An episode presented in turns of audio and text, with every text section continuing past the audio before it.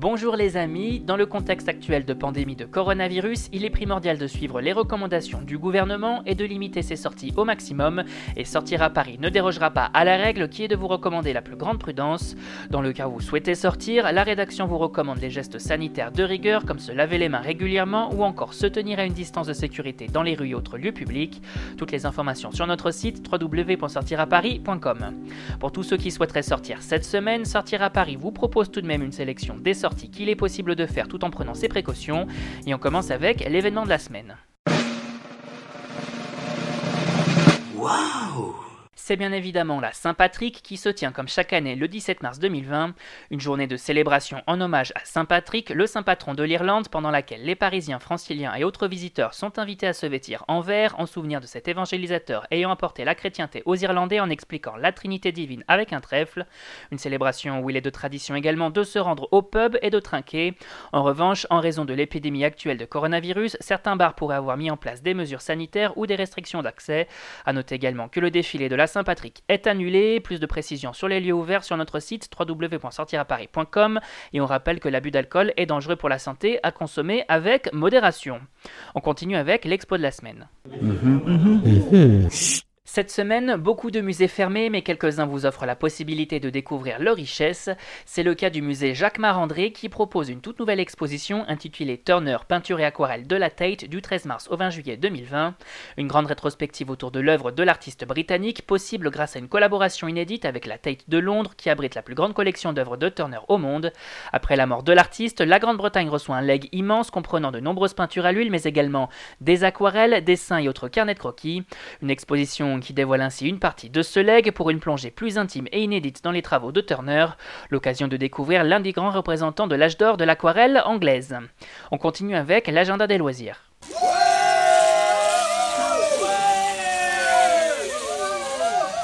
Bien que la plupart des établissements ferment tour à tour leurs portes en conformité avec les annonces du gouvernement, certains vous permettent tout de même de profiter de leurs activités. C'est le cas de la plupart des escape games qui ne sont pas concernés par les interdictions annoncées, accueillant moins de 100 personnes en même temps.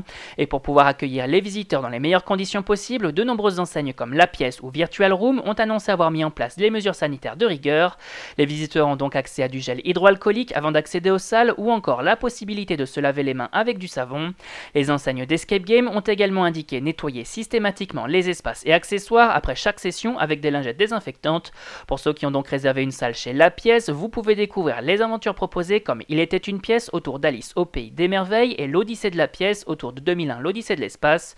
Du côté de chez Virtual Room, il vous est ainsi possible de découvrir les trois expériences proposées, à savoir Time Travel chapitre 1 et 2 ou encore Are We Dead. On vous invite à contacter les différents établissements pour plus de précision. Et cette semaine au cinéma. Concernant les sorties cinéma de cette semaine, la rédaction vous invite d'abord à vous renseigner auprès de vos salles habituelles pour savoir si elles sont ouvertes ou non. A noter que la plupart restent ouvertes mais limitent leur accès à 100 personnes avec une rangée sur deux d'accessibles. La rédaction vous précise également qu'une bonne partie des films prévus sont reportés à une date ultérieure. Pour plus d'informations sur les salles qui programment encore des films ce mercredi, rendez-vous sur notre site www.sortiraparis.com sur nos articles et guides dédiés.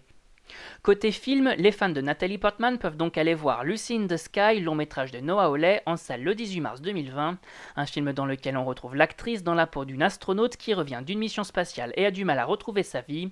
Au casting également, John Hamm, Zazie Beetz ou encore Dan Stevens, un métrage pour tous les amateurs du genre. Cette semaine, les cinéphiles peuvent également découvrir Forte, long métrage de Katia Levkovitch, au cinéma le 18 mars, un film mettant en scène l'humoriste Mela Bedia dans le rôle de Nour, une jeune fille mal dans sa peau qui va découvrir le pole dance pour séduire.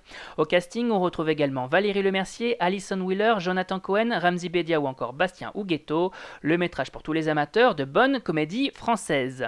Et on rappelle que tous ces événements sont à découvrir sur notre site www.sortiraparis.com. On vous rappelle également de prendre vos précautions si vous sortez c'est fini pour aujourd'hui. On vous retrouve très vite pour un nouvel agenda. Bonne semaine les amis et bonne sortie.